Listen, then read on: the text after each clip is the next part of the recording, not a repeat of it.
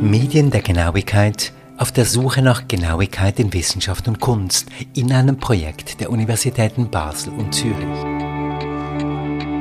Episode 14 in dieser Episode wird präzise nacherzählt, wie es in der Schweiz zu den allerersten Filmen kam, warum Filme überhaupt ein Faszinosum sind fürs Thema Genauigkeit und warum ein Regisseur avant la lettre namens François-Henri Lavanchy-Clark in sein eigenes Bild springt. Alles erforscht und nacherzählt von David Bucheli.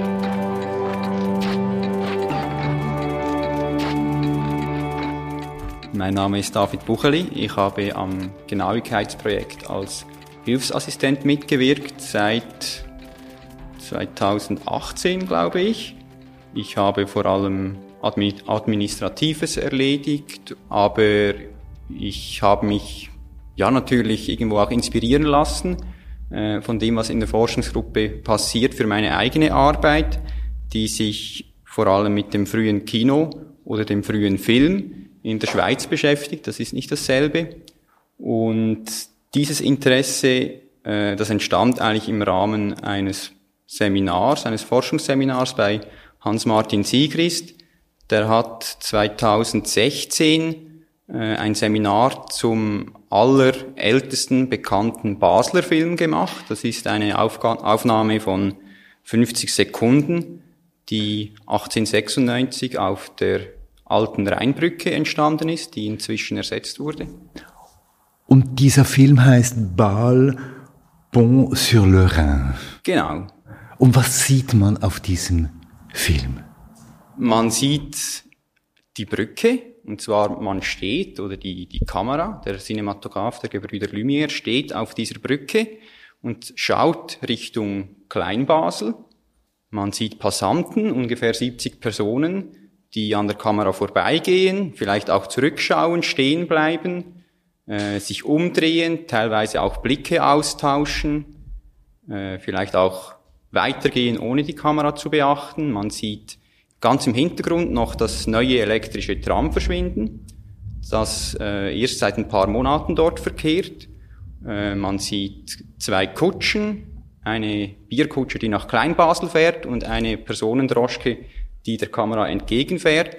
Und in dieser Droschke äh, sitzt jemand, der mehr oder weniger auffällig Signale zu erteilen scheint an die Beteiligten oder an die anwesenden Leute, sagen wir es mal so. Und dieser Anwesende ist der Regisseur François-Henri Lavachy Clark. Und ich frage dich jetzt, was hat er in seinem eigenen Film zu suchen?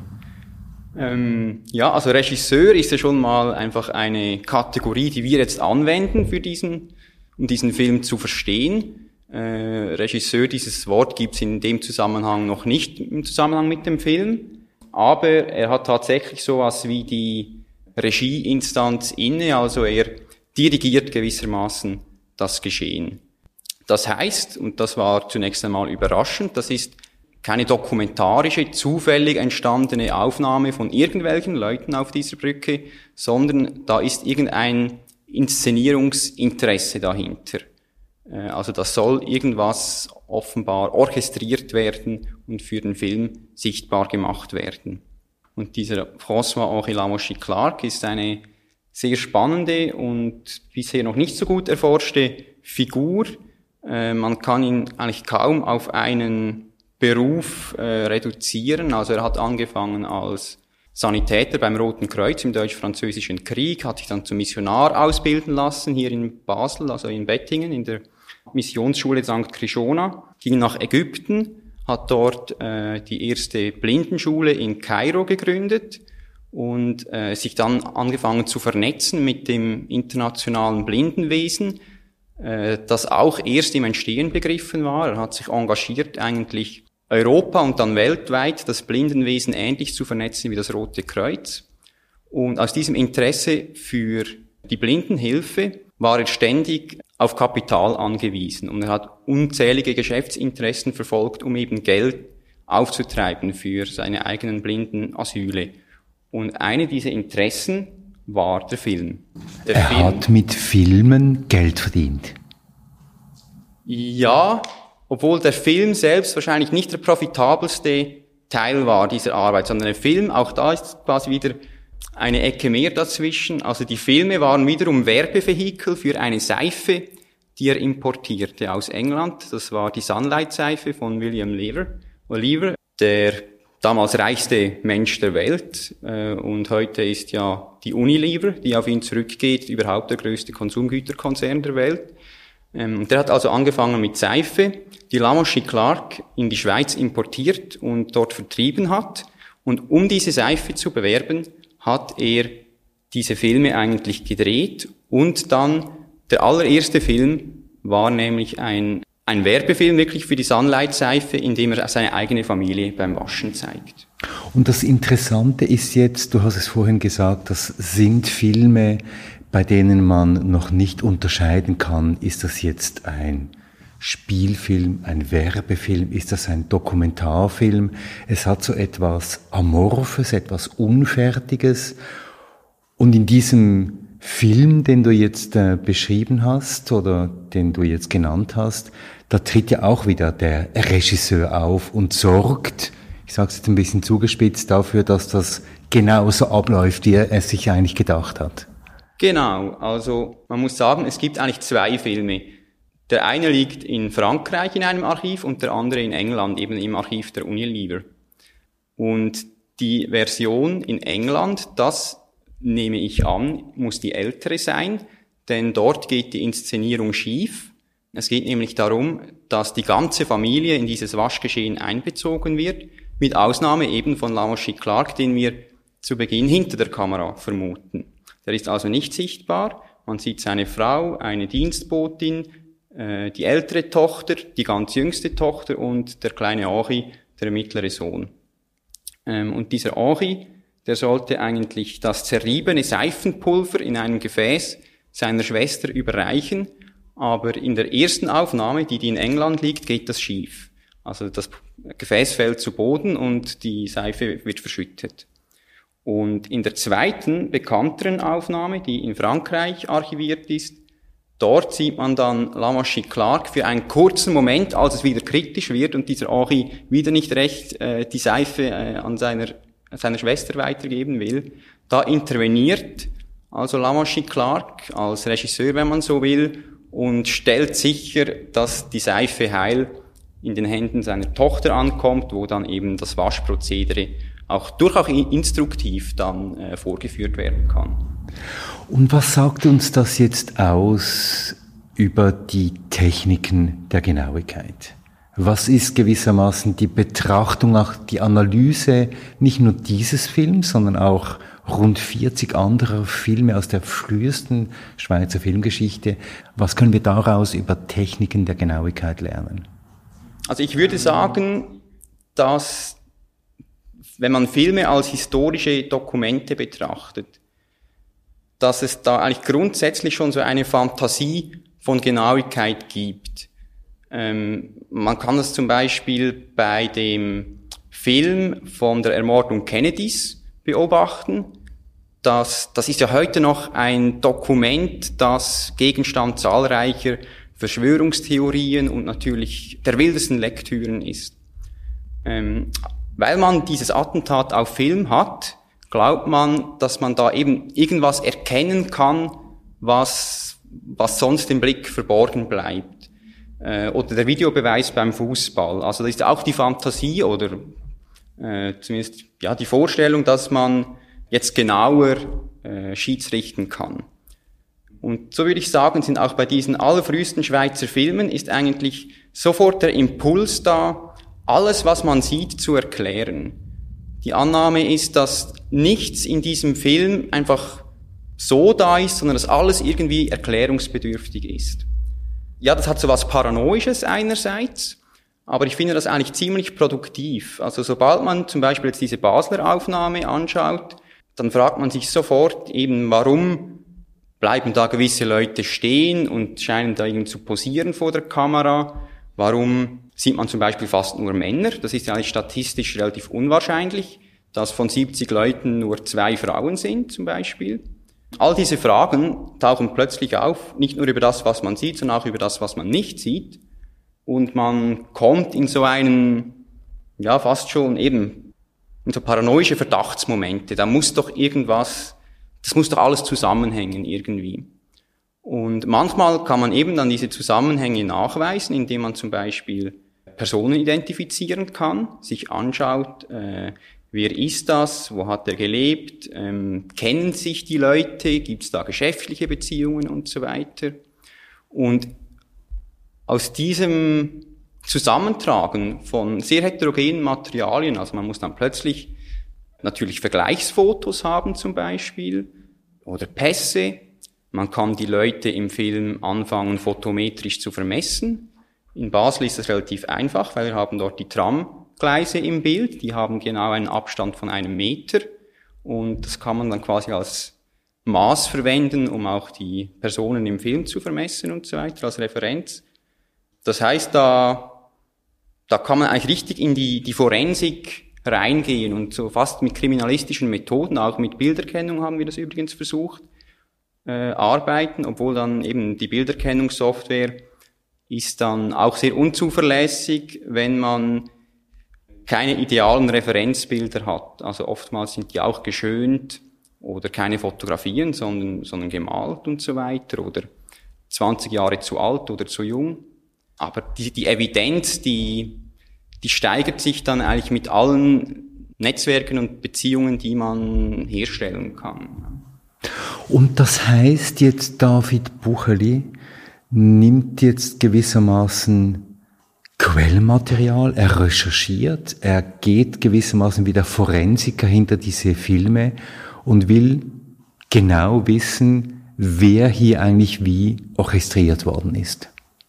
Genau, also das, das ist der Anspruch grundsätzlich und das kann man jetzt nicht für alle 50 Filme gleich detailliert machen. Also man muss sich beschränken auf ausgewählte Filme, von denen man glaubt, dass die besonders wichtig sind. Übrigens sind wir auch nicht sicher, ob Lamoshi Clark wirklich bei allen Drehs dabei war. Also in vielen Filmen ist er selbst sichtbar. Das heißt wiederum, er war nicht der Kameramann, sondern er hatte immer einen Operateur dabei, der die Kamera bediente. Aber grundsätzlich ist die Idee, wirklich diese Filme als eine Art Zeitkapsel zu begreifen und herauszufinden, was wird in diesen 50 Sekunden jeweils sichtbar. Und 50 Sekunden sind alle Filme lang? Zumindest nicht länger. Es gibt auch kürzere.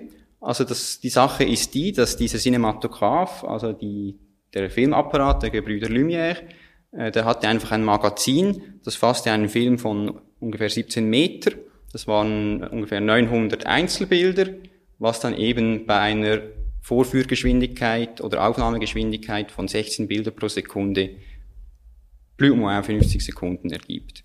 Dann haben wir noch das Problem, dass beim Vorführen oftmals äh, Anfang und Enden mehr abgenutzt wurden. Das heißt, die wurden dann auch weggekürzt mit der Zeit. Und von vielen Filmen sind dann nur noch so gekürzte Kopien vorhanden. Das heißt, die sind dann vielleicht äh, nur noch 45 Sekunden lang.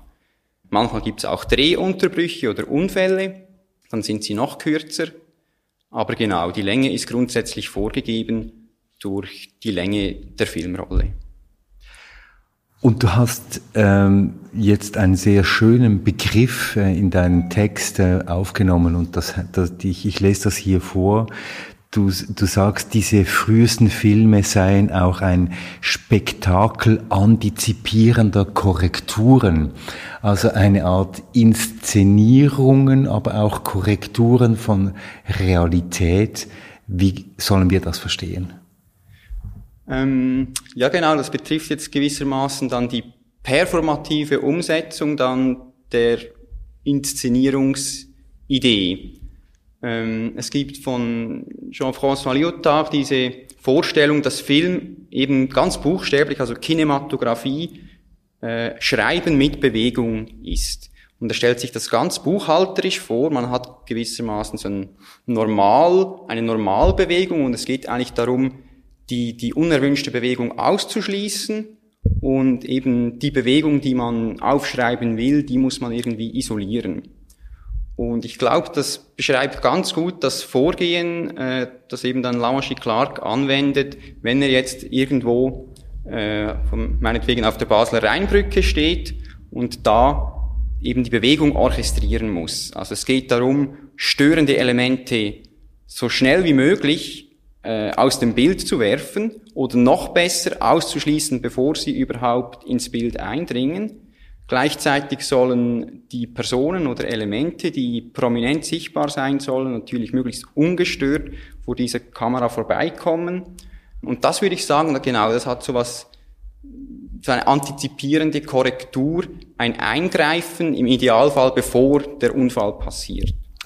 Auch sehr ökonomisch bedingt natürlich, du hast es gesagt, weil diese Filmrolle einfach nicht länger war als diese 50 Sekunden. Und wenn da die Panne passiert, dann hat man vielleicht einen Teil dieses Films eben verloren. Und das ging dann natürlich auch ins Geld. Ganz genau. Also das Material ist teuer.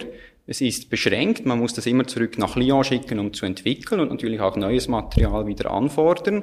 Man ist vielleicht unterwegs mehrere Tage, Wochen in der ganzen Schweiz unterwegs am Filmen, äh, hat beschränkte Ressourcen, beschränkte Zeit, muss dann wieder den nächsten Zug erwischen, um von Basel nach Schaffhausen zu kommen und dort wieder den Rheinfall zu drehen, solange man noch Sonne hat und so weiter.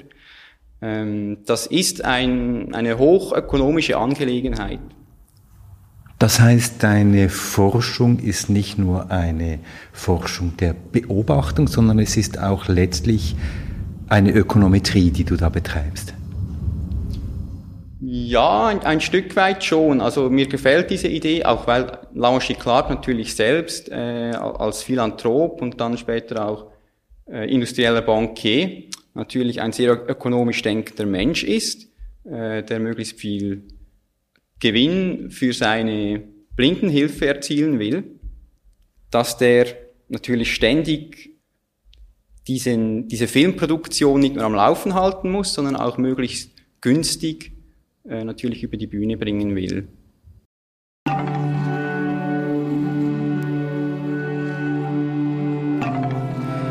Das war Episode 14 von Medien der Genauigkeit mit David Bucheli, der zu den allerersten Filmen, die in der Schweiz gedreht wurden, forscht und mit den Fragen von Christoph Keller. In Episode 15 gehen wir in die Wälder und fragen, warum Wälder eigentlich vermessen wurden und warum auch Holzfrevel etwas mit dem Thema Genauigkeit zu tun hat. Medien der Genauigkeit in einem Synergia-Projekt, finanziert vom Schweizerischen Nationalfonds, an dem beteiligt sind die Professuren für neuere Kunstgeschichte, für neuere deutsche Literatur, für Geschichte und Theorie der Medien, alle drei an der Universität Basel, sowie die Professur für Geschichte der Neuzeit an der Universität Zürich. Alle Details zum Projekt und zu allen Teilprojekten sind zu finden unter www.genauigkeit.ch. Dieser Podcast ist eine Produktion von Podcast Lab mit der Musik von David Hilowitz. Zu hören auf der Webseite des Projekts Genauigkeit www.genauigkeit.ch, auf Apple Podcasts, auf Spotify, auf podcastlab.ch und überall dort, wo Sie auch sonst die guten Podcasts finden.